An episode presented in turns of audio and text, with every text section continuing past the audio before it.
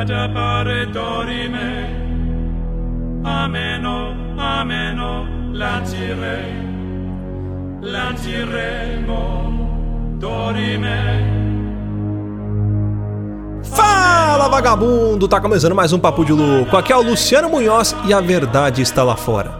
Fala pessoal, aqui é Luiz Hunziker e prever o futuro é a profissão mais fácil do Brasil. Fala galera, beleza? Aqui é Gustavo Lopes. Eu prevejo que hoje você vai ouvir os e-mails sem pular. Fala galera, quem, quem tá falando é o Rudá. E acho que a maior previsão que fizeram na minha vida foi que ia dar tudo errado e ia ser um merda.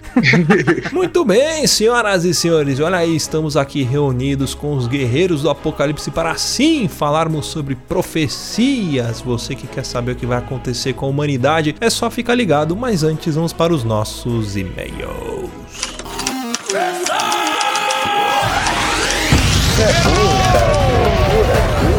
Você é burro, que coisa absurda.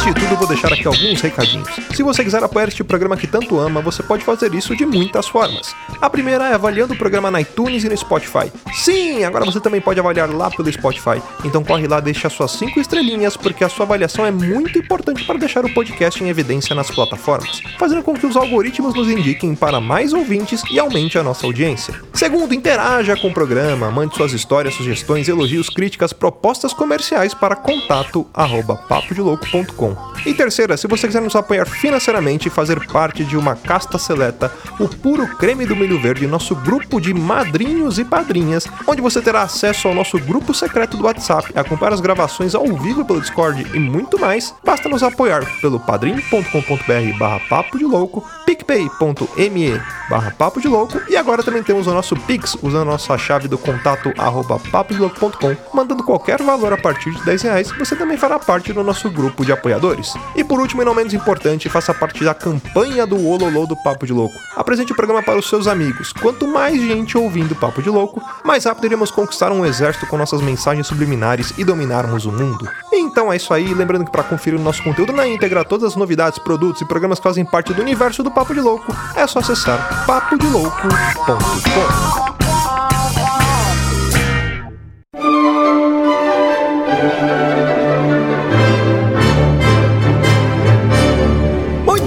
senhoras e senhores, vamos então para mais um quadro de leitura de meus recadinhos, sinais de fumaça e agora estou aqui com eles, a dupla dinâmica Conde e Drácula, Luiz e Gustavo. Como é que vocês estão, meus queridos? É, bem, Então tá bom. tranquilo. Responde, tá ligado?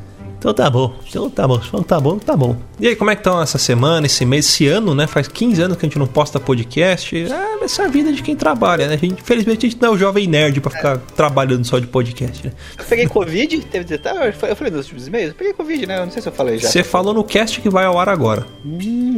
Aí, ó, já deu spoiler do cast. Spoiler Luiz do teve cast, Covid. é. Mas, ó, mas ó, spoiler, que spoiler, ô, ô, ô, Luciano, ó. Alerta pra todo mundo que tá ouvindo, hein? Hum. Ouça os até o final. Ah, é verdade.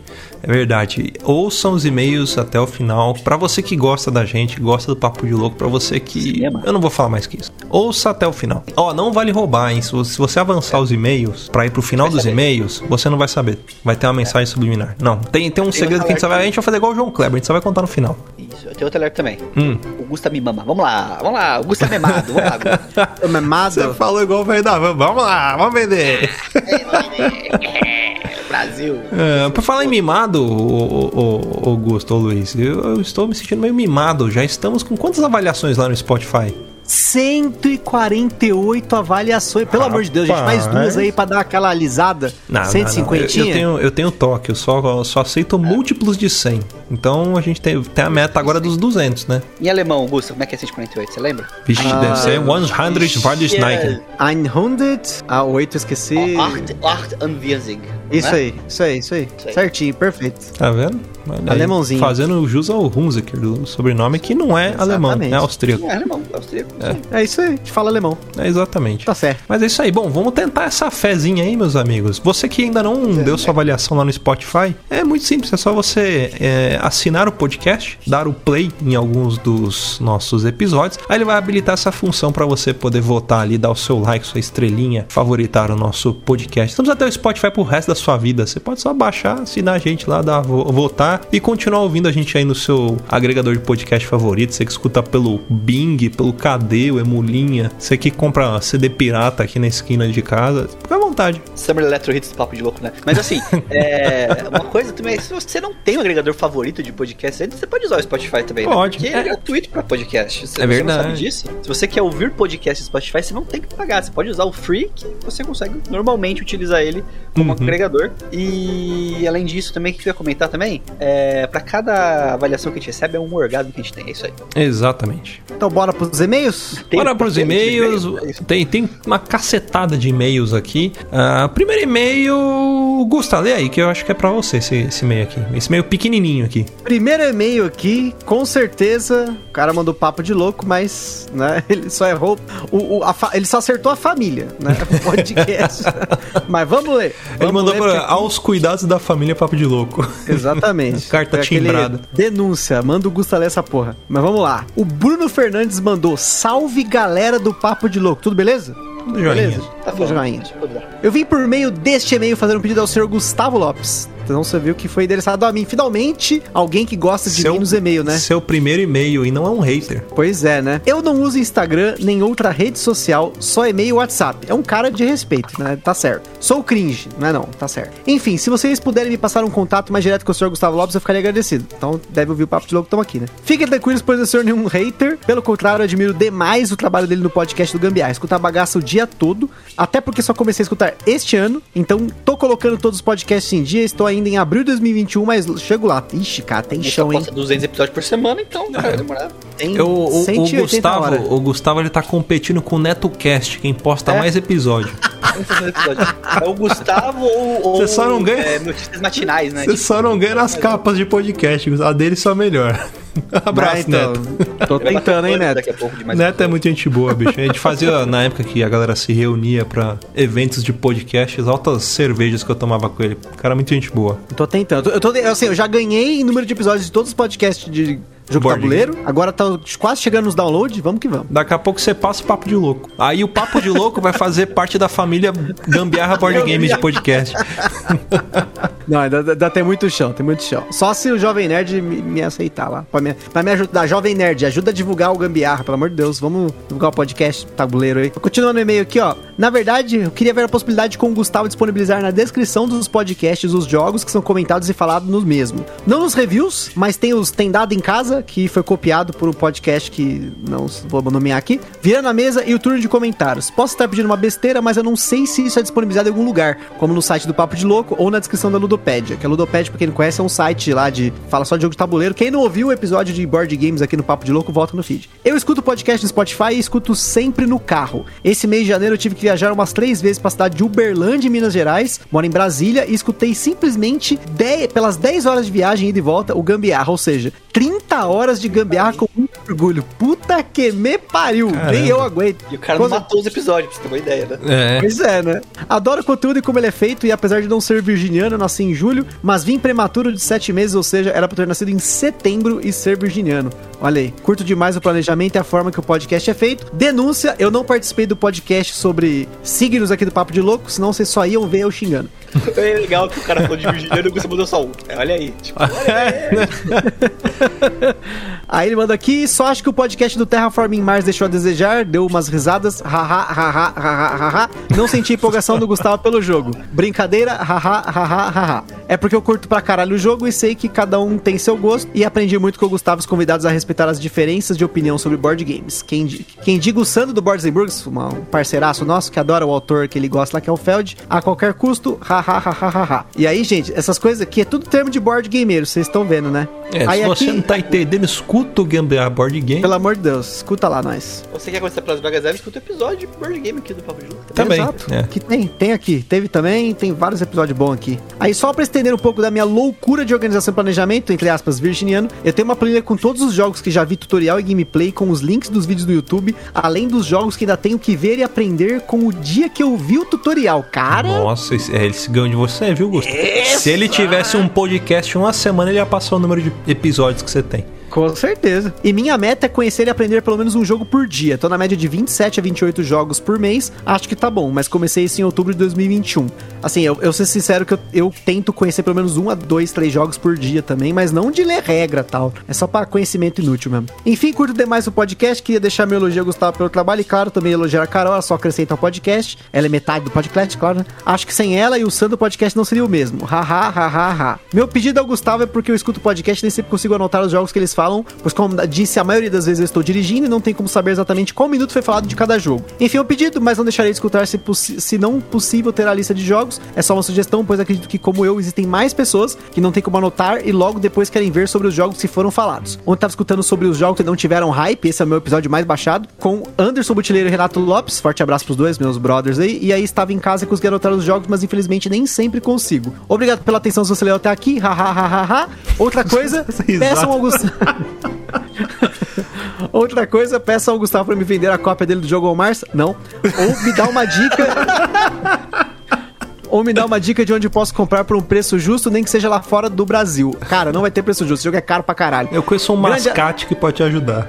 Ó, não, cê, cê- no, no mínimo que você vai pagar nesse jogo, meu amigo, é 150 dólares mais frete. Então fique esperto que é, é caro pra caralho mesmo. Ah, grande abraço, sucesso a todos os papos de louco. PS, só não ficou melhor organizado o e-mail porque não consegui colo- colocar, entre aspas, justificado o texto pelo Gmail. Haha, haha, haha, ATT, Bruno Fernandes. Cara, a gente não lê justificado, mas o, o Luciano, quando ele põe na pauta aqui, ele coloca Ele justifica. É, eu, Então eu tá tenho, tudo certo. eu tenho toque também. Quando a gente monta aqui os e-mails, eu já deixo tudo formatadinho. Eu corrijo os erros de português da galera, mas, mas é tranquilo. É que tem alguns não, meses que são impossíveis É. de ler sem correção. Não, Ah, hoje lembra um bem do- curioso, né? O Big John, quando de vez em quando o Big John manda os e-mails pra gente, a gente apelidou ele de Big John Saramago, porque ele escrevia igual o, o- o- o Saramago, o escritor, sem ponto, sem vírgula, sem letra maiúscula, minúscula. Se tivesse, tipo, 30 linhas o e-mail dele, essas 30 linhas seriam um parágrafo sem vírgula.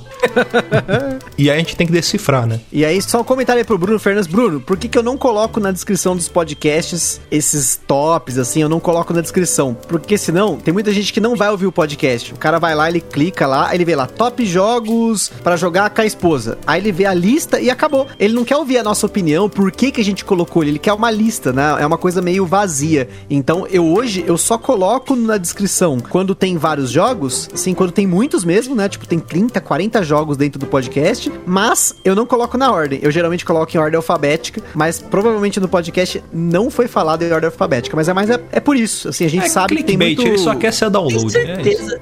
Tenho certeza que o Gus deve ter uma matriz no Excel lá que ele Ah, tem é. de todos os episódios. Não, isso eu tenho. citado. Você podia isso com vender isso, Augusta. Você podia. Pra, pra galera que for padrinho do, do GBG, você dá o nome do jogo escrito. É, é- é tipo, é- eu vou fazer um NFT das minhas planilhas, né?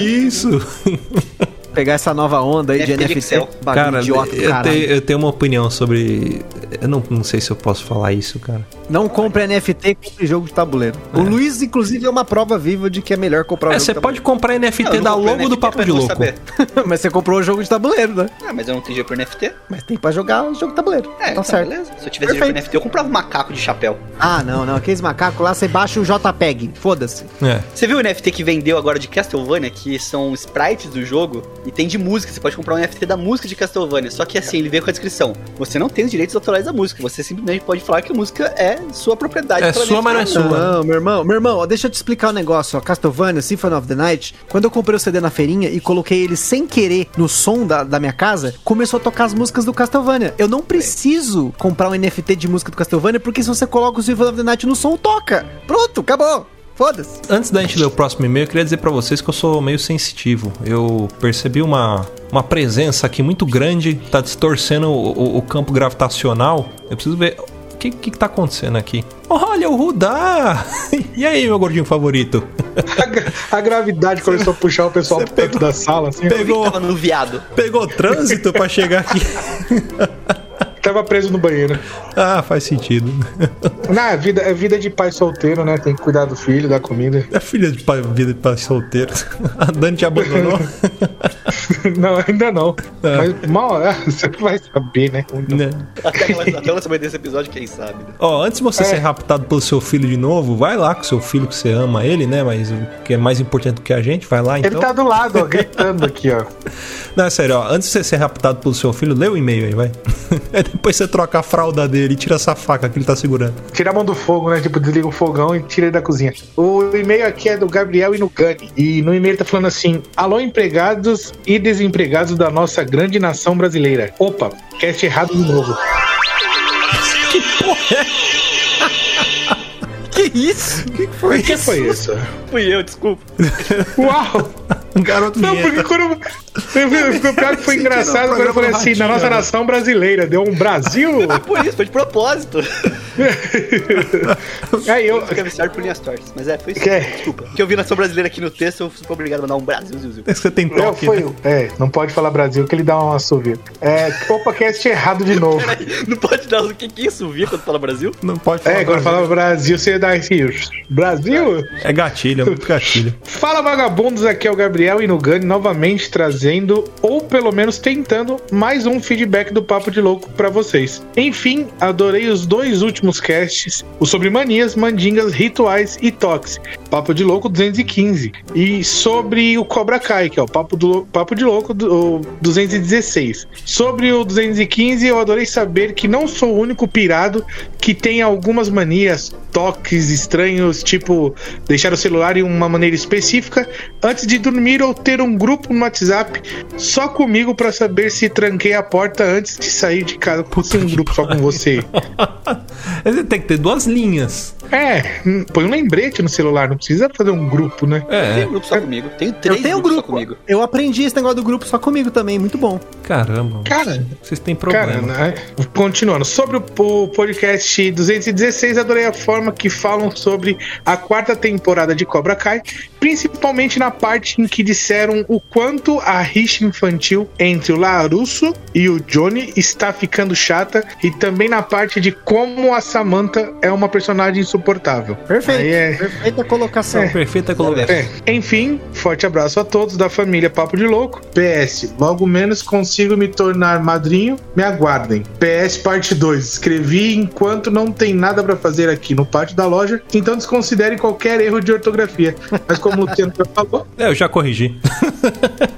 Ah, valeu, Gabriel. Obrigado pelo seu e-mail. E é isso aí. Já que a gente tá de Gabriel e no Gani, vamos para mais um combo de Gabriel. O Luiz, você quer ler o e-mail do Carlos Gabriel? Carlos Gabriel, tem nome de. de, de- Jogador de craque, nome de craque. É ele mesmo, Carlos Gabriel, nome de craque. Camisa número 8. Tem nome de socialite também, né? Também. Chama. ver Narcisa Tamborideg Carlos Gabriel. Faz Carlos Gabriel Chateaubriand. Vamos lá. É. Então, o e-mail do Carlos Gabriel aqui, ele começa com Olá, prezado podcast, o favoritos de oito realidades alternativas, este mesmo papo de louco do Brasil. Eu não vou mandar um Brasil de novo aqui. Quem envia este e-mail é Carlos Gabriel, aquele capaz de derrubar o urso com o chute da garça. E vem dizer que a minha impressão com a quarta temporada de Cobra Kai é que a série já tá naquela fase de desgaste. A próxima temporada certamente vai ser uma enrolação enorme e tediosa. Talvez veja, talvez não, mas para minha pessoa, a série perdeu a graça. A última temporada teve seus momentos e lutas maravilhosas, porém cansei da rixa entre Daniel e Johnny. Para piorar, a temporada termina com um discurso mequetrefe do Daniel de como a Cobra Kai é mal e precisa ser derrotada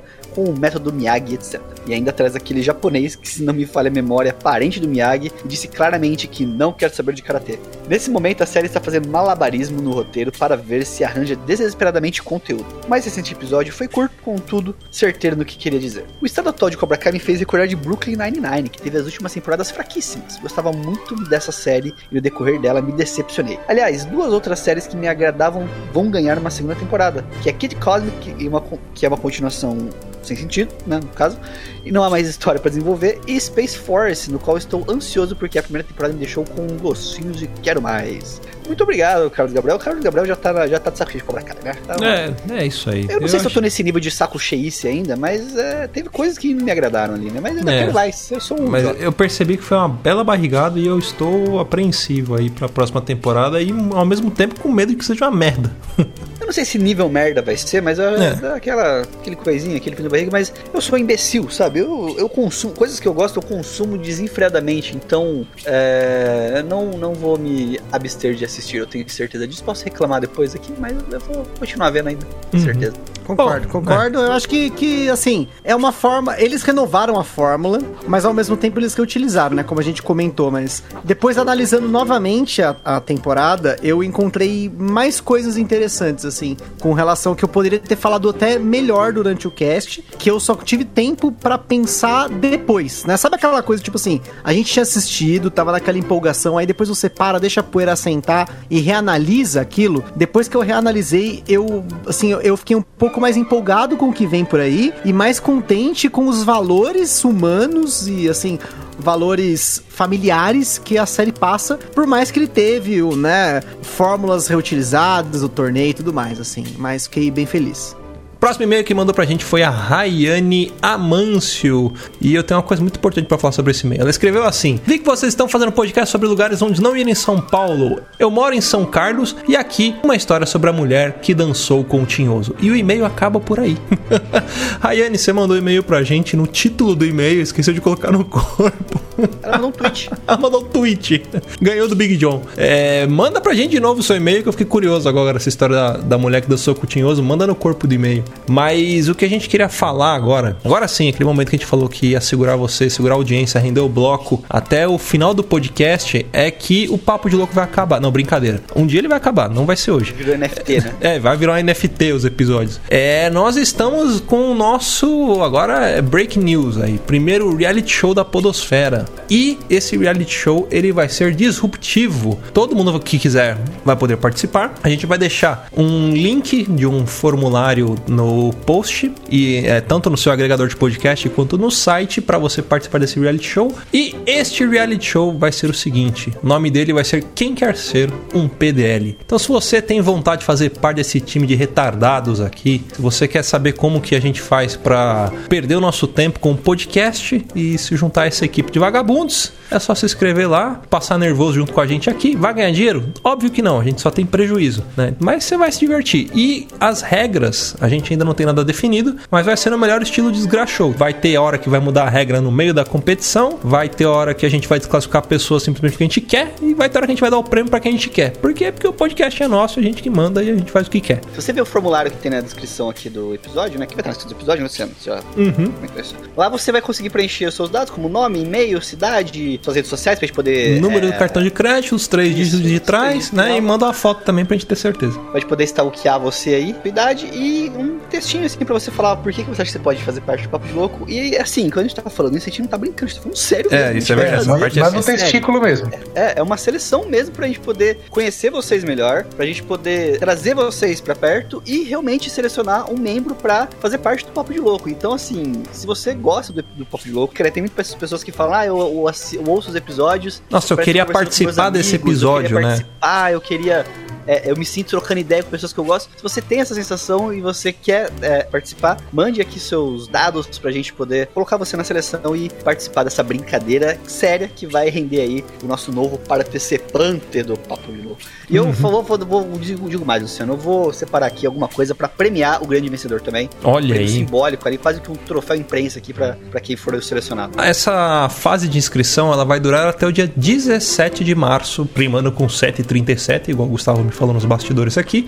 É, então, dia 17 de março a gente encerra a inscrição. Então, você tem todo esse tempo. Não deixa pra última hora, porque se você deixar pra última hora, você vai esquecer. Então, aproveita que você ouviu isso agora, abre o formulário agora, preenche ele agora e manda pra gente agora. E por hora nem se preocupa com o microfone nem nada, porque você sabe que o Thiago, anos gravando com microfone merda, né? Uhum. Então fica tranquilo. Você pode dormir durante o podcast também. A gente o deixa. acontece, a gente vai te deixa. zoar, vai ter material pra A gente vai te zoar. É, é isso. Isso, isso assim, ó. ridículo que eu consegui dar. Ainda, po- ainda digo mais, hein? Assim, a gente tá procurando um novo membro para o Papo de Louco. Porém, dependendo aí de quem aparecer, quem sabe pode ser até mais dois membros, quem sabe um backup, É. uma galera aí que vai fazer uma alternância com a gente. Porque assim, a gente tem muito tema que a gente quer gravar. Existem temas, como vocês ouvem aí o podcast, temas históricos, temas de curiosidade, temas de horror, né? Enfim. Às Uhum. É, vezes se você, se você ao dominar, tema, né? é, se você dominar um, um assunto, isso vai ser muito bacana, né? Pra gente poder você até falar sobre, putz, que nem o Gusta manja muito de board games, o Luiz manja muito de, de, de cultura, também, de cunheta e cultura pop japonesa, o Rudá manja muito de comer, eu manjo muito de porra nenhuma, mas eu falo com convicção e vocês acabam acreditando. Então é isso, se você acha que você tem alguma característica, fala, putz, eu poderia agregar, sabe, falar mais sobre história, falar mais sobre, sei lá, sobre culinária no programa, é, tra- traz isso, mas isso não, não, não quer dizer que se você também não for um especialista, às vezes você é um cara bem humorado, com desenvoltura, é, carismático. Eu falo cara, mas é, meninos e meninas, a inscrição tá aberta pra todo mundo, né? Quem quer ser um, um novo membre do Papo de Louco? É, me- não, não, não. Pronome neutro. Mandou pro Não, pronome neutro, vai pro estar inferno. desclassificado. Por favor, vamos respeitar a língua portuguesa. Mas não sei, vai ser muito legal, eu quero muito que vocês participem. Deem uma chance se você tem interesse. Assim, se você gastar 5 minutos pra preencher esse formulário, é muita coisa. E aí isso vai dar um primeiro passo pra uma mudança na sua vida que você nunca viu antes. É muita dor de cabeça, boleto pra pagar. Pessoa te cobrando episódio que não sai. Não, mas é bom, é bom, é bom. É bom, a gente Se passa nervoso, mas é feliz. É verdade. É isso aí. Bom, agora, já que você já sabe do que a gente tava querendo dizer, a gente falou, e é isso aí. Bora pro cast, então. Que que é- do que é o cast hoje mesmo? Até tinha esquecido. Ah, profecia. Top 10 Verdade. vezes que o Rudal deu um burrozinho dele. É isso aí. Bora pro cast e o Wood the Machine. É nóis que vamos pro chão. Olha.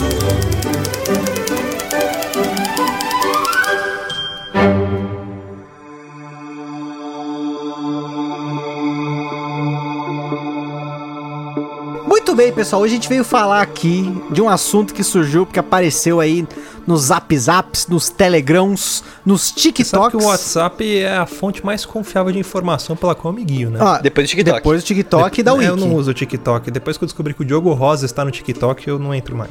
O Diogo Rosa, ele é o profeta, porque ele faz, ele faz as previsões mais fáceis do Brasil, sabe? Tipo, é isso aí, pessoal. Não vai ter carnaval. Tipo, tá bom, Diogo.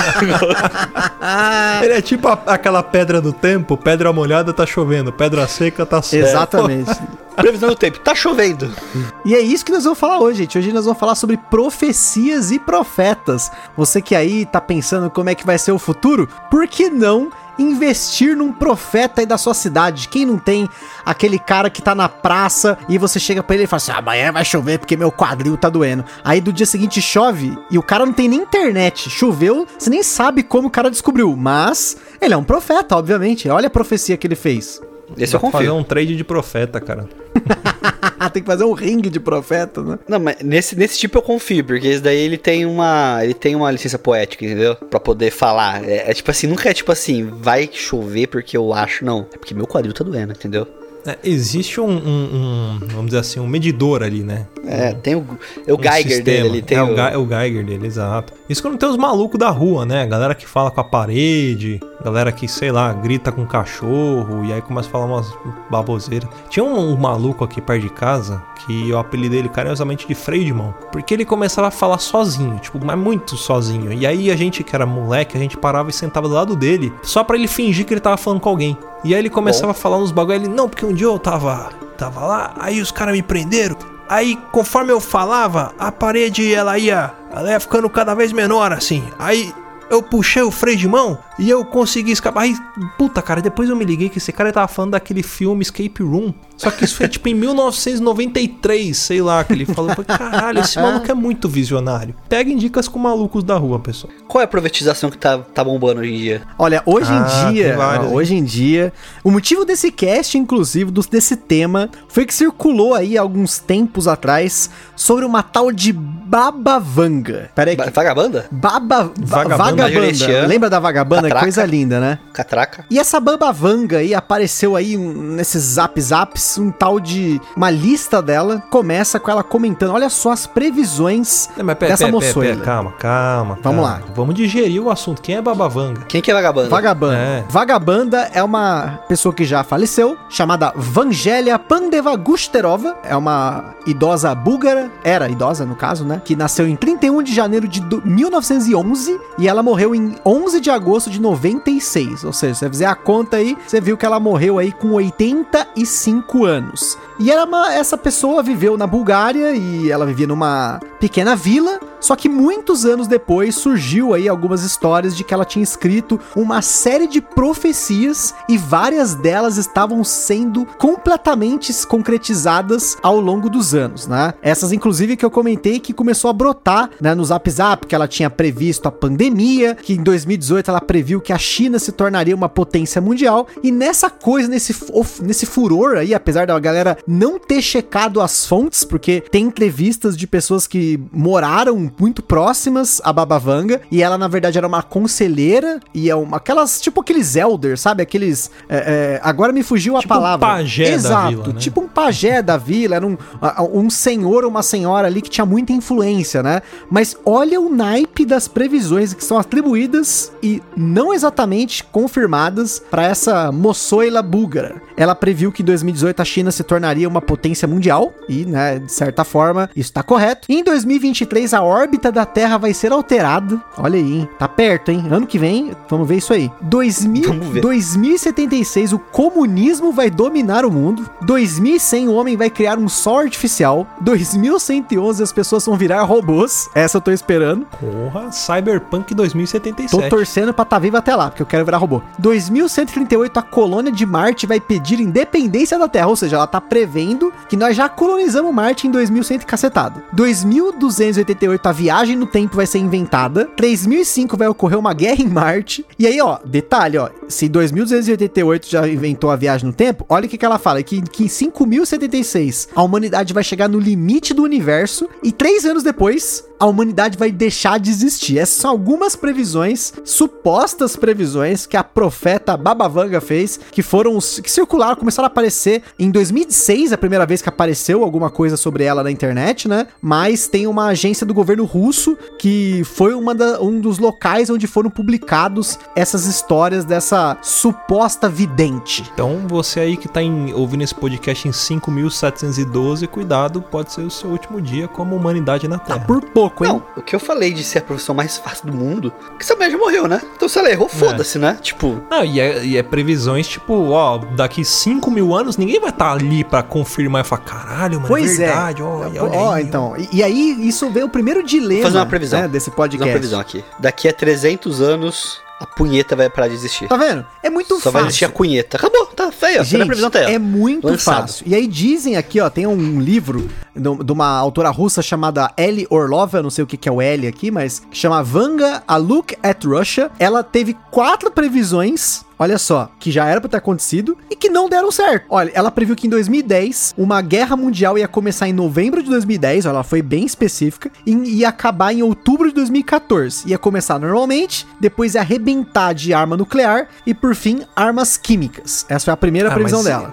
Mas isso foi uma guerra mental, tipo, só pessoas guerreando assim, isso aqui, tipo, só na cabeça. Foi na tá quarta ligado? dimensão, né? Imagina, imagina, o povo vai dizer que você nunca teve vontade de matar alguém, Não, assim. Porra, isso aí já é uma guerra. E ela já errou porque ano de Copa. Nunca, nunca tem Exato, ano de não Copa. tem Ah, guerra não de tem, é Copa. verdade. Aí ela previu que em outro ano de Copa, que seria 2014, a maioria das pessoas ia sofrer com úlceras, câncer de pele e outras de- doenças em consequência de toda a, a- o, o resultado dessa guerra nuclear. Sendo que um pouco antes, que eu acabei pulando pra falar de Copa, né? Em 2011, depois dessa terceira guerra mundial, o resultado né, de toda a radioatividade nuclear, com isso não haveria mais animais nem vegetação no hemisfério norte. Então os muçulmanos iam começar uma guerra química com os europeus que sobreviveram. E aí para terminar a parada, em 2016 a Europa ia se tornar totalmente deserta. E aí vem a moral. A gente já vai começar o cast metendo pau, porque gente é muito fácil você prever alguma coisa se você faz um monte de previsões e você erra a maioria. É muito foda. Eu posso falar aqui nesse cast uma caralhada de previsão. A gente fez lá no do Cobra Kai. Quem não ouviu depois volta aí e vê com spoiler. A gente fez um monte de previsão. Mas se a gente acertar uma, a gente é profeta, entendeu? Mas ó, essas previsões dela nada mais são do que, sei lá, projeção de do que tá acontecendo. É Você lê o passado e prevê o futuro. Porque, ah, beleza. Aí ela falou, ah, vai exterminar com a vida no, no hemisfério norte por conta de guerras nucleares. Porra, Estados Unidos e Rússia, só os dois têm quase 13 mil armas nucleares, as- duas na- maiores nações têm arma nuclear. É óbvio que se estourar uma guerra entre esses dois países, vai exterminar o hemisfério norte.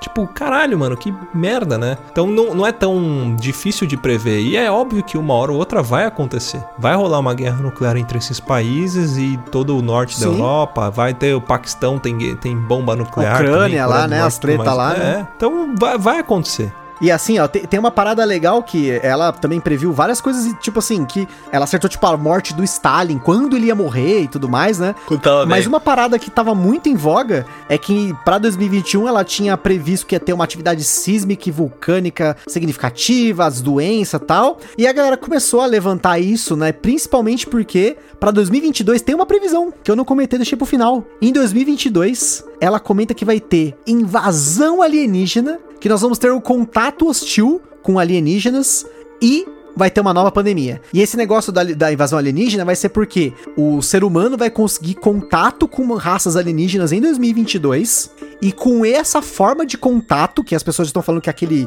telescópio maluco lá, né? A gente vai contatar eles e eles não vão responder bem. E aí que vai começar a porra toda dar errado. Ano de Copa, né? Talvez pela primeira vez o Miss Universo vai ter concorrência. Vai ser É interessante. verdade. Não, mas já tem, né? Você sabe que a Índia é o planeta com vida mais próximo da Terra, né? Na Só verdade, é eles isso têm que é- dois planetas, né? Tem a Índia e Curitiba também. Mauá. É, Ma- Mauá, Mauá é, é- é- Como é que fala? É colônia, não conta. Colônia. É. Conta.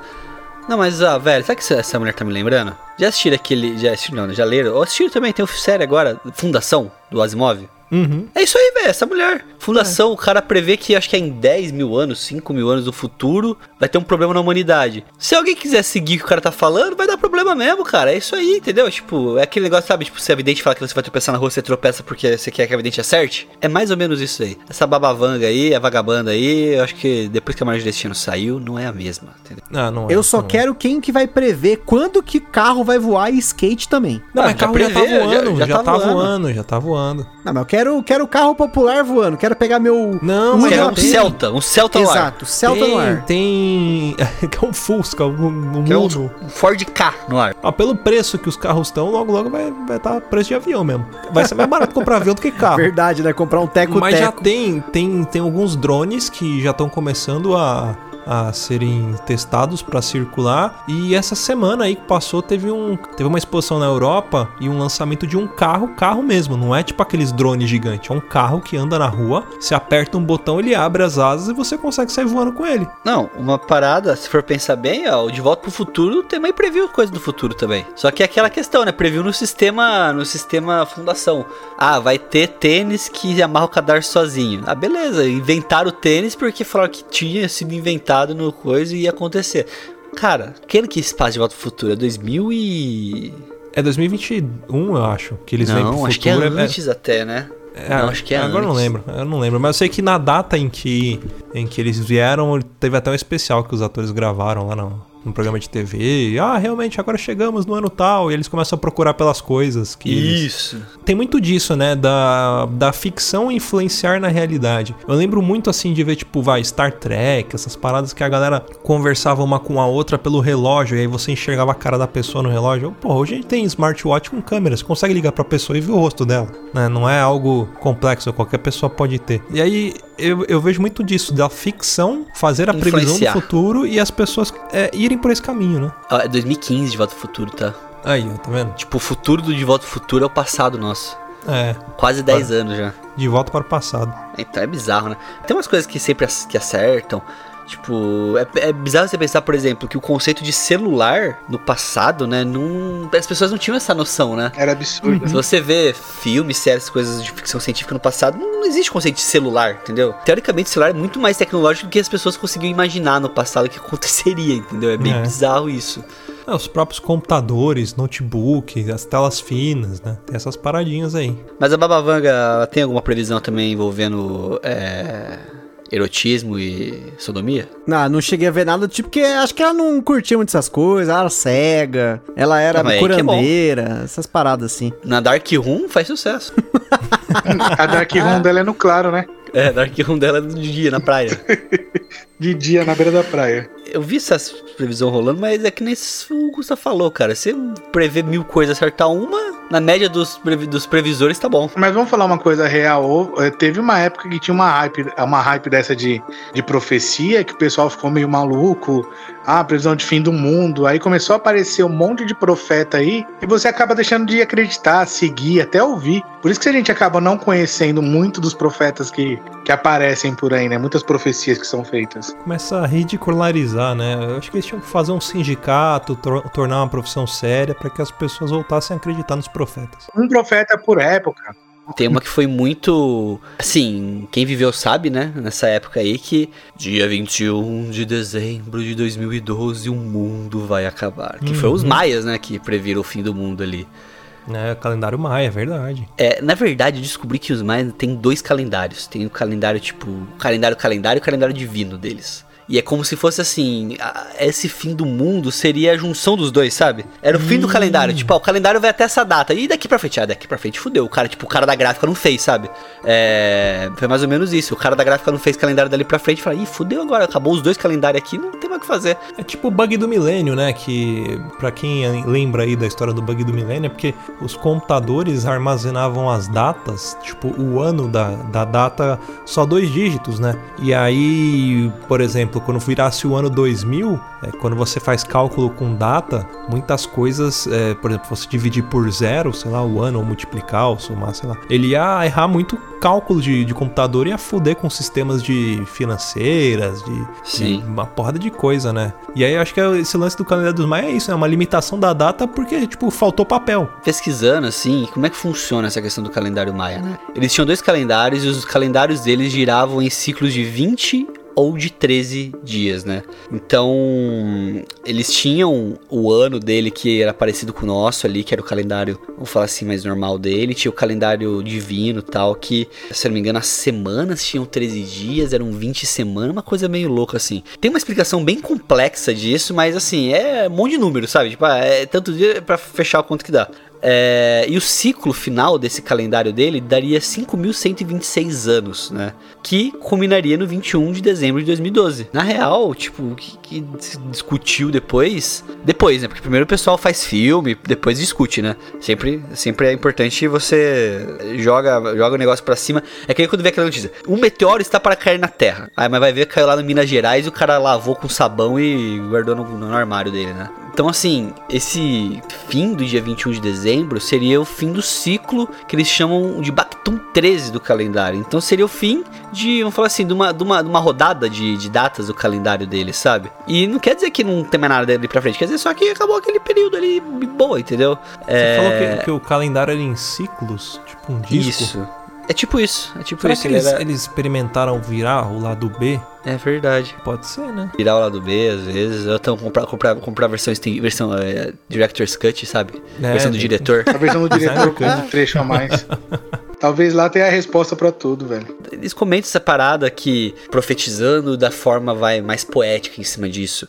A verdade seria que nesse dia a humanidade deveria escolher entre desaparecer do planeta como espécie pensante ou destruir o planeta e evoluir para a integração harmônica com todo o universo. Seria essa a interpretação poética da, dessa, desse fim do mundo. Teve outras paradas também dos maias que vieram de profecia. Uma delas é que toda a humanidade mudaria de comportamento no dia 11 de agosto de 99, que nós veríamos anéis de fogo que se recortariam no céu e formariam um eclipse sem precedentes na história, e toda a humanidade mudaria de comportamento, e eh, a única coisa que mudou foi que de família chegou no seu final. Também teve a questão de. É, preveram, tipo, questão de onda de calor, de, de aquecimento global, que nem, ah, que nem a babavanga aí também. Aquecimento global, que as condutas antiecológicas fariam com que o mundo ficasse superaquecido. Falou também da questão da civilização, que ela se transformaria simultaneamente junto com a, com a natureza, em harmonia. tudo. É umas profecias meio, tipo, poéticas, sabe? Também tem uma que fala que tem um cometa que vai cair na Terra, então vai. Tipo, beleza, e aí? Cara, tipo, vai cair, vai acabar com a humanidade? Vai cair que nem o do, do, do Minas Gerais que cara lavou lá com sabão. E também fala também, que, é como eu falei, ciclo de 13 anos, né? Vai existir um ciclo novo que vai mudar todo o sistema solar e vai mudar. E as pessoas vão encontrar paz interior voluntariamente por conta disso. Então, essa é a leitura que o pessoal que é mais esotérico nessa parada faz. Mas na verdade, tipo, muita coisa é como se fosse, sei lá, datas marcantes do calendário ou até mesmo fim de ciclos dele, né? Que daí o pessoal vai lá e interpreta em cima disso. E assim, a, a gente fala dessa profecia do, do- de dezembro de 2012 e tal, mas os maias eles tinham sete profecias super conhecidas e uma delas, que eu acho que é até mais interessante, é que eles preveram o aquecimento global. É muito louco isso. Se você for pegar realmente pra olhar as profecias dos maias, eles falavam que em algum momento ia ter uma onda de calor muito grande e aumentaria a temperatura média do planeta, provocando mudanças climáticas, geológicas e sociais, assim numa magnitude sem precedentes e a numa velocidade muito grande. E realmente isso aconteceu, né? Nesse ponto, eu tenho que tirar o chapéu, porque eles não preveram o fim do mundo, mas eles preveram hoje um dos maiores males da Terra, que é o aquecimento global. Mas Cara, aí ele parte pra um lado talvez menos esotérico e talvez mais científico, sabe? Tipo, É. uma análise um pouco mais. Assim, não, lógico que ele não tem a tecnologia. Esse é o, esse é o Ele- trunfo eles deles. sabiam fazer até análises de, de astrologia, né? Olhar as estrelas, dar o nome dos planetas. A gente fica falando essas coisas, muita gente fica muito preocupado com esse lance, ah, aquecimento global, ah, o Sol vai engolir a Terra. Mas vocês pararam pra pensar no perigo que é a aproximação da Lua com a Terra? É, teve até um filme que É, tem. que a- agora tem um filme É. que chama Moonfall, que tá pra sair no cinema aí, que é isso, né? A aproximação da Lua pra Terra, a influência Uhum. nas marés, mas aí o filme já brisa e a Lua caindo na Terra, né? Mas é outra história. É, mas, mas É não que- só isso, cara. Para pra pensar. A Lua consegue mexer com o campo magnético da Terra, consegue mexer com as marés. Imagina o que ela não pode fazer com o ser humano. Por isso é que tem, bizarro, por é- exemplo, algumas culturas aí que vêm da, sei lá, do- dos povos antigos que acreditam muito no poder da Lua. Ah, você tem que fazer pedido pra Lua crescente, não pode Joelma, lua né? não sei o quê. É, tipo essas paradas aí. A galera mais do lado de bruxaria, entende? Porque eles já entendem isso, né? Uma coisa bizarra de pensar a questão da que a gente tá falando aí da, da lua e tudo mais, darará, é que o que eu acho mais bizarro quando eu paro pra pensar, sabe? As condições de vida na Terra, elas são elas têm um intervalo muito pequeno pra funcionar, sabe? Uhum. E é tudo muito bem encaixado. Então assim, é muita coincidência pra um muita único lugar, só pra coincidência. acontecer tanta coisa Isso. diferente pra uma simples coincidência. Não é a possível que só distância da tenha acontecido Lua, aqui, pressão né? atmosférica, gravidade, todos esses detalhes, eles são muito certinhos, sabe? Uma mudança muito pequena poderia foder tudo, entendeu? Um erro de cálculo ali, uma coisa um pouquinho fora, poderia foder tudo. Então, assim, aí fica nessa questão, porra, a gente tem uma sorte do caralho de viver num lugar que tem as condições perfeitas pra existência da vida, sabe? Pô, Qual a probabilidade de um outro planeta ter um Funko Pop do Darth Vader? Exatamente. Você entendeu? Você entendeu? É um bagulho muito louco, É pra isso que o mundo que o mundo evolui e a Terra gira. Mas uma parada também que eles previram também, não sei se o Gusta pesquisou sobre isso daí também, é a vinda do novo profeta, né? Em 10 de setembro de 53, é, também o número 3 do final ali, é, seria o nascimento do novo profeta. Que ele, com, tal qual um lobo, caminharia sobre a Terra e traria é, é, é, diversão, entretenimento e informação pra humanidade. é o nascimento de Wolf Maia. autor de Kubanacan. Não, Aí você tá sim, esperando aí uma sim. Você tá esperando um Eu- negócio eu- sério. tá com- ele falou 2053, ele falou 53, eu achei que era 2053, mano. Cê- Aí você tá esperando Não, uma, tá esperando uma informação séria, vem isso, cara. E Wolf Maia é autor de Kubanacan. Tá aí a profecia É, também.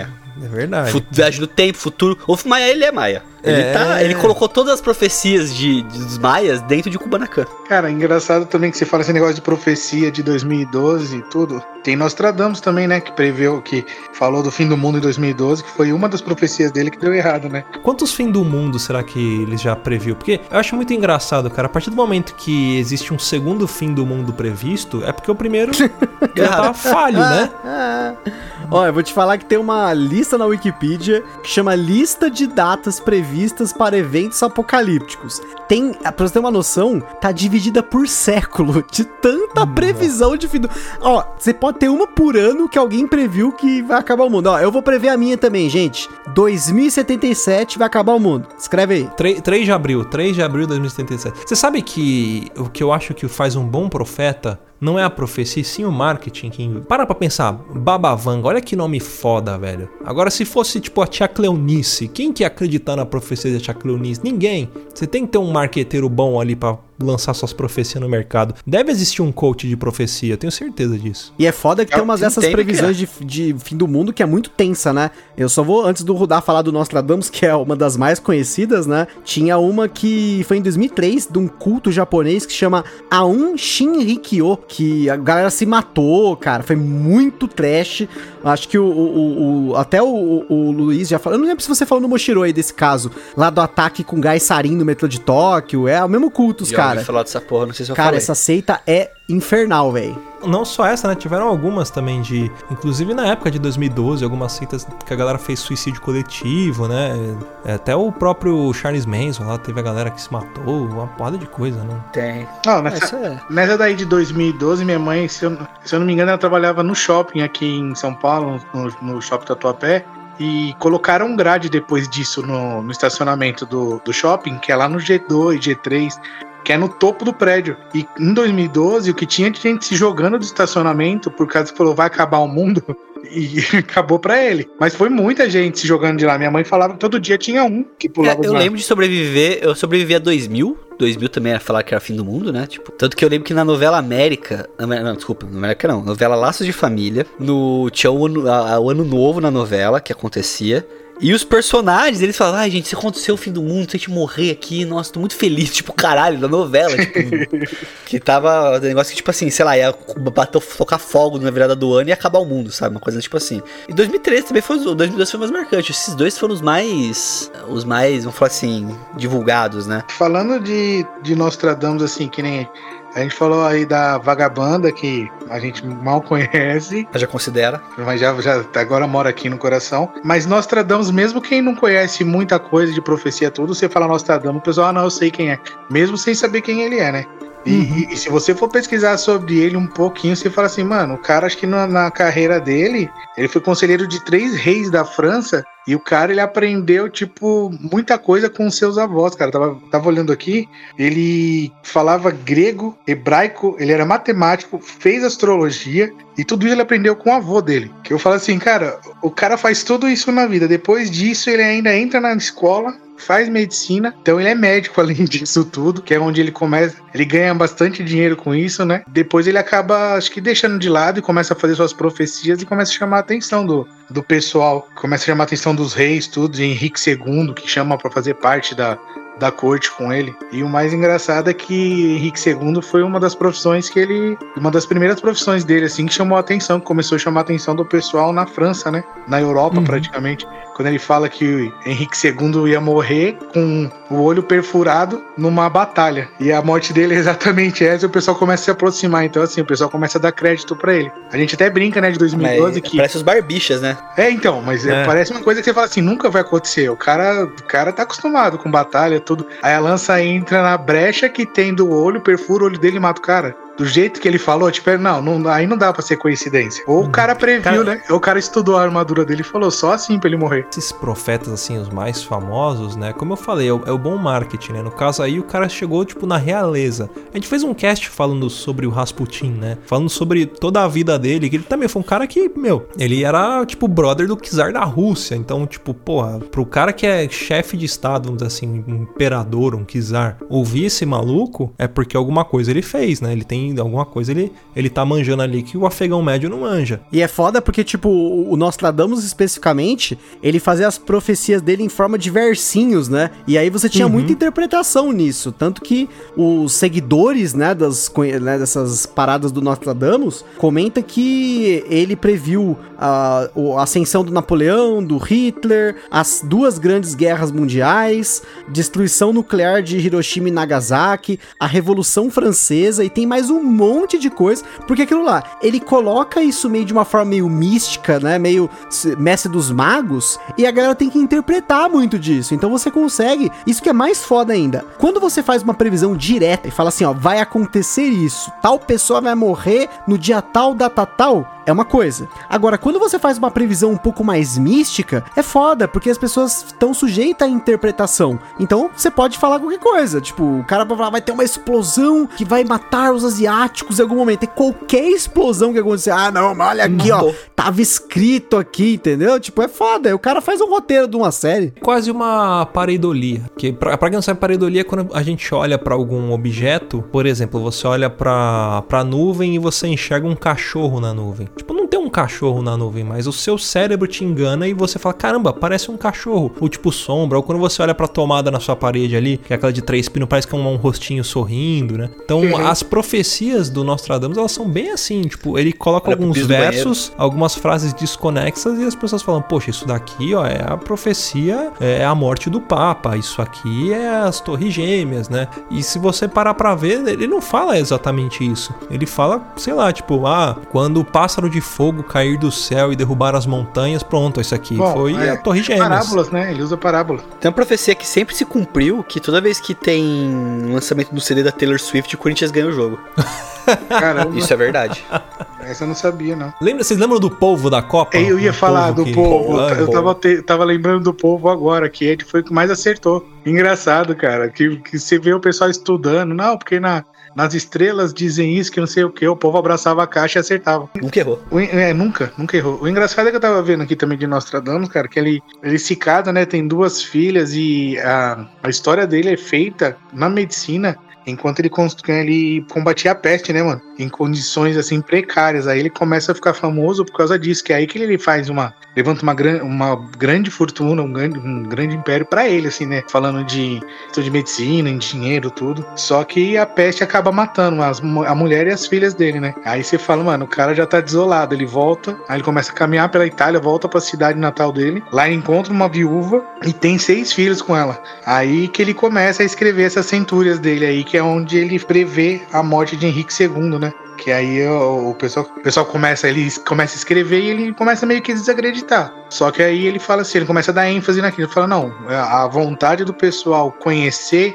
a centúria, conhecer as profecias que ele estava falando era maior, então ele começa a botar pra frente essa ideia e é aí que o pessoal conhece essa história. Depois que aconteceu isso daí com ele, todo mundo queria saber mais sobre profecias. Lógico, né? É o que a gente tava falando. Tem os erros e tem o- os acertos, né? O erro dele acho que foi bem pouco. Se você for pesquisar assim, você não acha muita coisa dos É, erros. pri- principalmente do fim do mundo, né? Porque o fim do mundo do Nostradamus, se eu não me engano, podem me corrigir aí, mas ele tava junto com o fim do mundo dos Maias, que seria dia 21 de dezembro de Que é um 2012, monte né? de fim de fim do mundo. Inclusive, olha que foda, na época eu até achei, inclusive, o artigo que existia uma das dos textinhos dele era assim: From the calm morning, né, da calma manhã, o fim virá quando o número de círculos do cavalo dançante chegar a 9. E aí a galera tava atribuindo Ao Ganga ao Style. Gangnam Style, tipo, Nossa. porque o vídeo do YouTube do Gangnam Style, na época, né, em 2012, no final de 2012, olha só quanto tempo tem Gangnam Style, né? Ele tava com 900 e tralalá milhões de visualizações. Então, ele já tinha, ele tava chegando nos 9 zeros. O que que é o 9 zeros? Um, Um bilhão, bilhão, né? Foi o primeiro vídeo a bater um bilhão de dígitos. E era o cavalo dançante, porque a a dancinha do Gangnam Style é aquele galope. Exato. E acabar o mundo junto. Olha aí, que, olha só o naipe da, da, da galera interpretando a parada. Juntaram o Nostradamus, fim do mundo, os mais e Gangnam Style, velho. É. K-pop. Mas aí é que tá, é igual aquilo que eu eu voltei a falar no começo do, do cast a respeito de, tipo, da ficção científica fazer acontecer a, a, a realidade. Será que esse cara, já sendo um, um artista famoso, ele não entrou com uma puta campanha de marketing fodida? Já pensando nisso, ele falou, cara, eu preciso que esse meu vídeo bata um bilhão de downloads e ele, tipo, entrou com o link patrocinado a dar com pau e ele calculou, ó, em dezembro vai dar e, tipo, isso aqui vai bater com a profecia maia e eu vou estourar. Já parou pra pensar nisso? Porque você Nossa, consegue é. fazer link patrocinado, você consegue contratar o próprio YouTube e falar, ó, YouTube, valoriza meu vídeo aí pra tocar em tudo quanto é lugar. Que a música, tipo, porra, é legal, a música chiclete, né? Mas tem tantas outras músicas boas aí, por que que essa foi escolhida a, ter o- a ser a primeira a ter um bilhão de, de visualizações? Isso aqui é bizarro que essa parada, tipo, bombou na época, né? Tipo, tudo era Uhum. Gangnam Style na época, era bizarro. E a gente fala dessa questão de profecia, eu lembrei de uma, uma história bem legal, cara. Não sei se vocês já ouviram falar da história do Oleg. Oleg? Rei Oleg. Aquela questão que a gente fala da profecia é, e do. Tipo assim, a profecia realmente ela acontece porque ela era o destino, ou a gente contribui para que isso aconteça, né? Que ele era. O Rei Oleg ele é um cara que tinha sido profetizado que ele morreria. Os sacerdotes foram lá e falaram: Ó, cara, você vai morrer. Profetizaram que ele morreria por causa do cavalo favorito dele. O cavalo favorito dele ia matar ele. Aí o cara ficou louco, ficou louco, louco, louco, louco. Ele começou a ficar biruta da cabeça. E, tipo, falar assim: não, não, vai funcionar, essa profissão não vai dar certo. É, ele falou: falou, manda esse cavalo para fora do reino. Mandou o cavalo para longe, assim, do reino dele. Ficou bem longe, bem distante. E depois de um tempo chegaram e disse: ó, oh, Oleg, o cavalo só morreu, cara. Seu cavalo tá, tá morto. Pô, tá morto o cavalo? Puta que pariu, o cavalo morreu, que bosta. Ele falou: ah, vou, vou visitar o cavalo. Aí ele foi visitar o túmulo do cavalo, chegou lá, tinha uma cobra no túmulo, a cobra picou ele e ele morreu na hora. Caralho. Ai, caralho. Então, tipo assim, o cara fugiu da- do destino dele, mas será que, tipo, ele também não moldou o próprio destino? Será que, entendeu? Essa questão do você se molda ao destino ou o destino se molda ao que vai acontecer a você, entendeu? É, é estranho, né? Porque o cara, ele. Ninguém imaginava, ah, vou chegar lá no cavalo, morreu, ele não vai me matar. Mas não, teoricamente, era o cavalo que ia matar, né? É, Sim. era por causa do cavalo, não É, o mas- cavalo, né? Agora, só pra finalizar aqui, falando um pouco mais, só terminando o Nostradamus, ele, ele profetizou a morte dele, né? Porque ele tava, ele pediu que o, o, o, jovem que arrumava o quarto tudo, ele chegou e falou: arruma meu quarto, porque eu não passo dessa noite, amanhã eu tô morto. Então o cara veio, arrumou tudo e no outro dia ele tinha morrido. E um dos pedidos dele, que ele morreu dia 2 de julho de 1966, ele pediu que ele fosse enterrado em pé. Ele não queria ser sepultado deitado no chão, no solo, então ele estava na parede de uma igreja, é, se eu não me engano, é, na parede da igreja de Cordeli, Cordelieres, em Salom. Porque ele falou que não queria que pisassem sobre os ossos dele. O mais legal, a profecia que ele fez é, antes de morrer, para que se cumprisse depois que ele tivesse morto, ele pediu que enterrasse uma placa de metal com ele. Só, só uma correção, você falou 1960, é 1566. 1566, é. Eu, O cara Eu falo, morreu. o cara foi morreu TV a, mês a Globo passado, né? televisionou. é, Caiu no não, foi- foi- Matusalém, né? Tipo, o cara Foi um viveu erro. mil foi- anos. Houve- um equívoco. Que, É né, que o computador do Rudá só tem dois dígitos no ano ali. É Não, foi milênio. 1566 né, que, ele, que ele morreu. E só voltando aí, que ele pediu que enterrasse uma placa de metal junto com eles, que ninguém sabia o que estava escrito. Então colocaram essa placa lá e, e, e ele falou que tinha uma profecia naquela placa. Aí o E pessoal. ninguém foi abrir o bagulho. Não, aí foram, né? Aí, a curiosidade, ele colocou, pediu colocar essa placa de metal. Comi o cu de quem tá lendo, ele escreveu.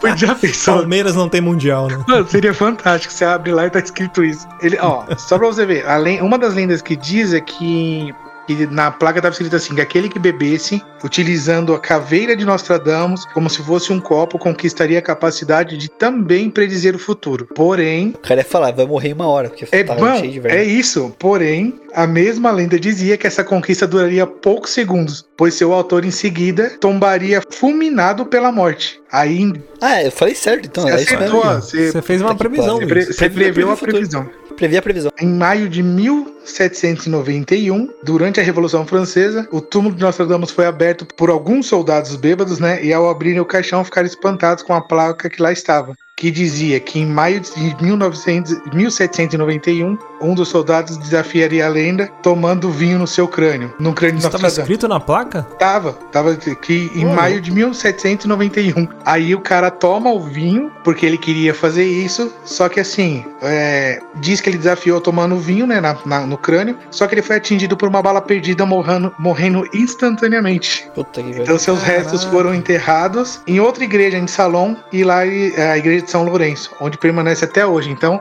aconteceu o que ele falou. Se alguém tomasse na, pla- na- alguma coisa no crânio dele, ia prever o futuro. Só que o cara não teve tempo de contar pra ninguém. Ele morreu com uma bala perdida. Mano, o bagulho é louco. E o cara foi tomar, né? Tava bêbado, acho que ele falou: Ah, eu vou tomar. Previu que ia morrer, morreu, tá certo. E é engraçado que ele dizem que ele previu até o coronavírus, né? Ele escreveu o seguinte, ó: "A grande praga na cidade marítima não cessará até que o morto será vingado pelo sangue de um justo aprisionado e condenado por crime algum." Né, a grande senhora é ofendida pela pretensão. E aí a galera que, fala, tipo, ah, é, os, os famosos especialistas da, da, da Globo, lá, os especialistas, eles falam que, é, que essa profecia é uma profecia que tem relação com o coronavírus. Mas na verdade eu só falei isso tudo pra fazer uma ponte porque eu queria falar de coronavírus. É... mas essa profecia, essa profecia é real mesmo. Ela fala, falam que é a profecia do Nostradamus pro coronavírus. Mas tipo, é aquele princípio de pareidolia. Não dá pra entender e você fala que é e, e foda-se. Mas falando de, de coronavírus, cara, tem um grande profeta da humanidade, conhecido por todos, o famoso Bill Gates. Se já ouviram falar desse homem aí. Provavelmente sim, se você está mexendo no computador, é graças a esse homem e os amigos dele de infância. Mas é. O, o Bill Gates, ele é um cara que. Ele é meio maluco, cara. Além dele ser, enfim, voltado para esse mundo de tecnologia, de computadores, de internet e tudo mais. É, ele agora tá, tá estudando muita coisa a respeito de virologia, de contágios, de pragas e não sei o que. Cara, falam que ele fez uma previsão a respeito do coronavírus. Por exemplo, em meados de, de 2013, teve um surto de ebola é, lá na Guiné. Né? Cara, e, e na Líbia também teve uma galera que começou a ter é, surto de ebola, né? Vocês devem lembrar disso que passou na televisão, que mostrava aqueles médicos com as roupas amarelas, tipo igual do Breaking Bad, tentando salvar as pessoas, né? Fazer os tratamentos dos pacientes. Só que esse surto ele teve fim em, em 2014. A gente até explicou no outro cast é, que a gente fala sobre pandemias, a diferença entre surto e pandemia, né? Que é uma coisa mais local, o outro já é mais global e tudo mais. É, mas aí esse surto de, do, do ebola ele teve é, fim lá em 2014 e o Bill Gates ele falou, cara, num, numa apresentação que ele teve com a galera que ele falou assim, cara, tiveram três principais causas assim pro Ebola não ser o vírus que fosse matar a humanidade. Uma é que a galera que era profissional de saúde, tipo, agiu muito rápido e conseguiu conter. Eles já entendiam um pouco mais do ebola, porque já haviam pesquisas a respeito, então eles sabiam como segurar o vírus. O segundo ponto, né, é que o ebola, ele, pra sorte, ele não é um vírus transmissível pelo ar. É, se eu não me engano, é pela, através das secreções, né, de gotículas, suor, é, cuspe, sangue, é que você pega o ebola. E o terceiro é que a, a, a humanidade meio que teve um pouco de sorte que o ebola, ele começou na área rural e ele não chegou pra área urbana. Né? Todo mundo sabe que áreas rurais têm menos densidade demográfica e com isso dificulta um pouco espalhar o, o vírus para a humanidade. E aí em 2015, cara, o, o Bill Gates ele tava naqueles TED Talks, né, falando sobre um monte de coisa, e ele voltou a tocar nesse nesse assunto aí voltado à infectologia, pandemias e tudo mais. E ele fala, cara, a, a população ela precisa, ele até sugeriu, né, que, que criasse um, um, um sistema de saúde global, né, que fosse capaz assim, de tipo de levar é, atendimento até para as áreas mais remotas da Terra para se preparar contra pandemias, inclusive que envolvesse o exército e tudo mais. E aí ele, ele até chegou, se eu não me engano, em, em 2015, ele publicou num blog dele que ele falou assim: é, se alguma coisa fosse matar mais de 10 milhões de pessoas no mundo todo, que essa coisa não seria uma guerra, e sim uma pandemia. Cara, em 2015, hoje, hoje dá para você olhar e acreditar no que ele falou, mas em 2015 fala, mano, até parece que ia ter uma pandemia que ia matar 10 milhões de pessoas, né? Então, pegando em pandemias históricas. Aí você, por exemplo, for olhar a febre amarela, a própria peste, tiveram números catastróficos, mas não chegou até essa quantidade de 10 milhões aí, igual o coronavírus tá, tá chegando. E aí, em 2016, durante as campanhas dos presidenciáveis, ele conversou com cada um deles, inclusive com Donald Trump, para falar a respeito disso. Cara, vamos preparar, tá vindo um, um negócio aí, vai vir uma pandemia, a próxima pandemia vai matar milhões de pessoas e tudo mais. Cara, é, é impressionante, né? Porque, tipo, ele, como é que ele tem esse tipo de informação? Será que é só com cruzamento de dados? Será que ele tem informação privilegiada? E aí isso me fez pensar num outro cara, num outro profeta que com certeza é, esse cara acho que tá no, no, top 3 ali de profetas que mais acertaram, que é ninguém mais, ninguém menos que Cabo Daciolo. O Cabo Daciolo, vocês, vocês vão rir, mas esse cara é o cara mais sério que existe no mundo, é o cara que fala as melhores profecias do mundo e é o cara que mais acertou. E é vascaíno. É, e é vascaíno. Ele começou a falar, né, todo mundo tira sarra, fala, ah, o Cabo Daciolo, não sei o quê. Mas tipo, em meados de 2000 2018, tem aquela famosa entrevista que ele deu pro Danilo Gentili, até nos, do, nos debates, ele chegou e falou: Cara, ó, tem um cenário de morte aí, cenário de morte de massas, né? Um ciclo de morte iminente que vai surgir na humanidade. E ele tem aquelas teorias meio malucas dele de nova ordem mundial, de Illuminati, mas se você parar pra pensar, tudo que ele fala faz sentido, né? E inclusive eu tava vendo uma, uma entrevista dele recente no Flow e ele começou a falar isso: Meu, as pessoas caçoaram de mim e aos poucos as coisas vão se revelando, né? Mas ele falou: existe um, um cenário em que a população mundial chegou já no patamar de, se não me engano, 8 bilhões de pessoas e a economia está estagnada, né? E realmente, se você tem muita gente, né, num, num, num, cenário, em um espaço físico como a Terra, que vamos dizer assim, é pequeno, né? Uma hora você começa a brigar por salários, por mais pessoas capacitadas fazendo a mesma coisa, os salários começam a cair, né? Vai ficando tudo mais fraco. E aí existe uma a, aquela teoria que ele fala da, da nova ordem mundial e tudo mais, que existe um controle populacional que é justamente para combater esse, esse, vamos dizer assim, esse mal da humanidade, né? Que é o próprio crescimento da humanidade e que consegue atrasar a economia e tudo mais. Ele até fala, né? Ah, o PIB do mundo ele já chegou no teto, então você precisa fazer esse extermínio na humanidade para que reduza a quantidade de pessoas, Pra que volte a andar, né? para que volte a andar. E se você parar pra pensar, na história sempre foi assim, você precisa destruir para construir algo, né? Por exemplo, você tem um prédio na sua, no seu bairro, esse prédio é um prédio velho, você precisa destruir esse prédio para construir um prédio melhor, mais tecnológico e tudo mais. Cara, nesses casts que a gente falou de pandemias e tudo mais, a gente fala sobre isso, né? Na, na época da febre amarela, se eu não me engano, morreram muitas pessoas, as pessoas que ficaram e que tinham especialização em trabalho, elas começaram a receber salários melhores, porque a demanda ainda estava alta e a oferta de trabalho era pouca. Então você podia falar: olha, cara, esse trabalho aqui eu vou cobrar caro pra caramba. E o povo ia pagar, porque só você sabia fazer aquilo. Então você ia lá e fazia e ganhava muito dinheiro. E aí ele, ele cita isso ele começa a falar: olha, por causa disso existe um, um, um plano da nova ordem mundial aí de controle populacional e existe um órgão, um órgão americano que é a cha- a famosa FEMA, né? É, ela atua em, em- em catástrofes mundiais. E aí ele fala pra galera: ó, pesquisa aí, pesquisa sobre caixões da FEMA, né? E o que, que são esses caixões da FEMA? É, realmente são caixões ali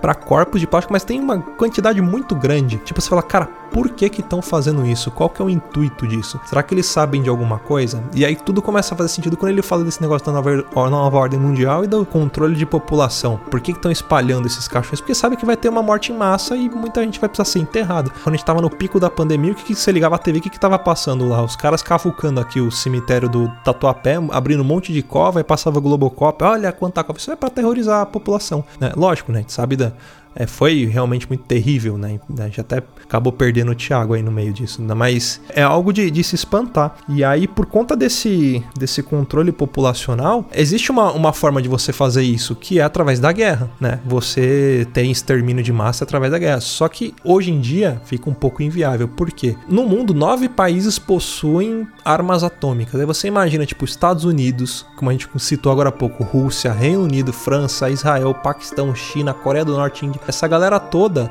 são as maiores potências do mundo. Não potências econômicas, né? O Paquistão não é uma potência econômica, por exemplo, mas é uma potência nuclear. Bélica. Uma potência bélica que pode cara, destruir o mundo. O único local do, da, da Terra que não possui armamento nuclear é no hemisfério sul, que é da. Quando a, a, a Baba Vanga ela fala, né, da, do extermínio em massa da galera aí por conta de guerra nuclear, porque as bombas nucleares estão praticamente todas no, no hemisfério norte. E é onde tá, se não me engano, 70% da população mundial fica no hemisfério norte, né? Só que você pensa, porra, não vai acontecer uma guerra. O que vai acontecer? Porra, vamos soltar a porcaria de um vírus aí pra matar a gente adoidado. E aí eu volto no ponto do Bill Gates e um ponto de que o Daciolo sempre fala, né, é, da nova ordem mundial, que são 13 famílias que comandam 300 chefes de, de estados e governadores e príncipes e reis que mandam no mundo todo. Já pararam pra pensar quando tem encontros de chefe de estado no meio da pandemia, quando eles vão ver o papa ou, sei lá, vão fazer um- alguma reunião, dificilmente eles estão usando máscara pro coronavírus e todo mundo em volta deles estão usando máscara, os seguranças, sei lá, as pessoas que estão ali próximas estão usando máscara, menos essas pessoas. E eu não tô dizendo nem da época, ah, porque eles estão vacinados. Até em épocas antes da, da polarização da vacina, essa galera se Famoso reunia foda-se. tocando foda-se, sabe? E aí a pergunta que eu quero fazer pra vocês é: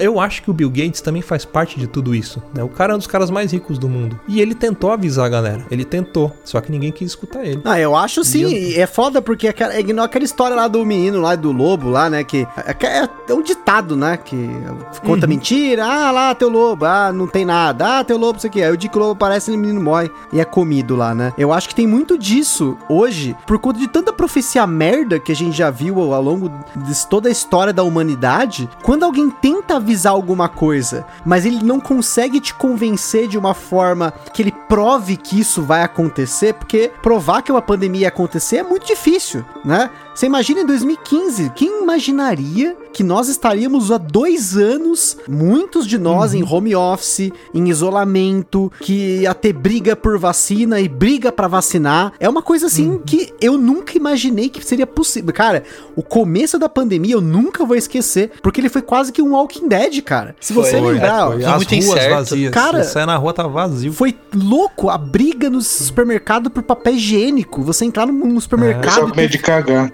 Cara, tá em falta suprimentos básicos. É muito louco isso.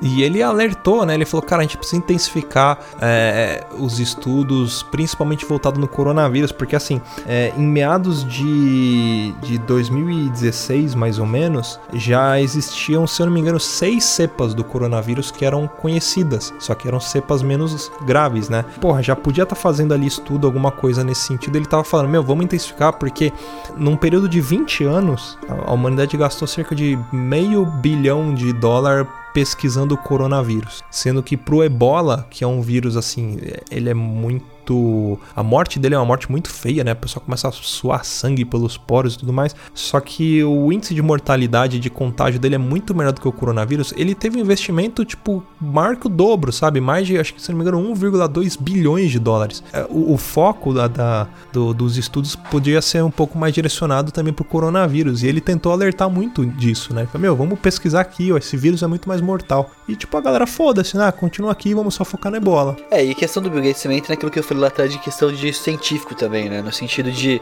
é, alguma coisa que você consegue profetizar e prever, mas baseado em dados, né? Assim, não é que ele acordou num dia e falou, nossa, vai acontecer isso aqui. Eu acho que é mais, assim, tendências do que pode acontecer. Teve até tempo atrás que viralizou lá também, que é uma questão de um cientista, alguém falando que, ah, o que poderia acabar com a humanidade? Eu falei assim, uma gripe. Falei, uma gripe. Uhum. É, é, é fácil gripe. de transmitir, é fácil de, de, de ter contágio, se for uma. Difícil que, de controlar. É, se o nosso sistema não tiver condição de combater, é muito é fácil de causar um extermínio em massa. E, e assim, e... na moral, ainda falando de pandemia, nós não estamos ainda preparados para uma pandemia. Eu, na, eu acho que a gente está preparado para conter alguns núcleos populacionais, mas conter uma pandemia a, a, gente não tá. Em si, Cara, né? não tá.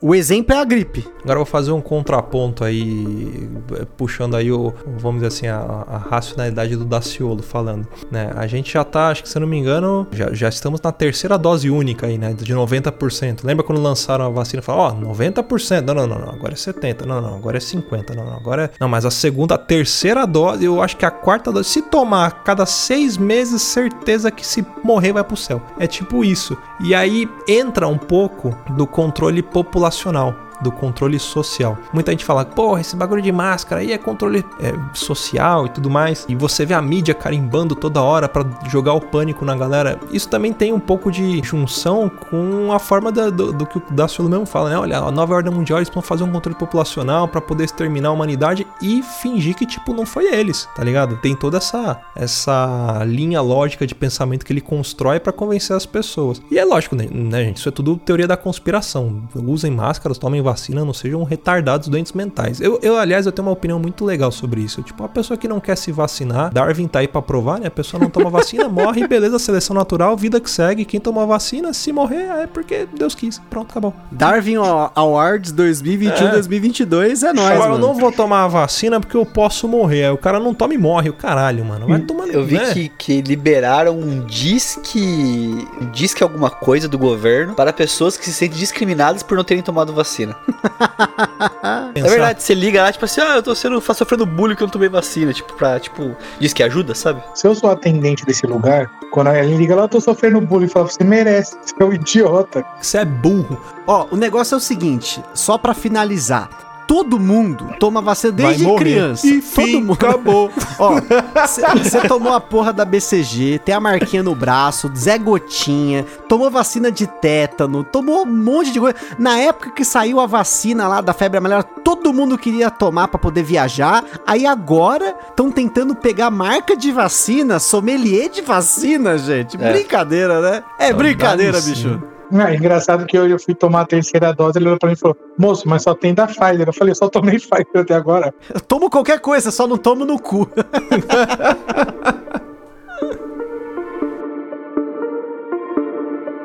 Quer ouvir mais? Acesse papodelouco.com ou assine o nosso podcast.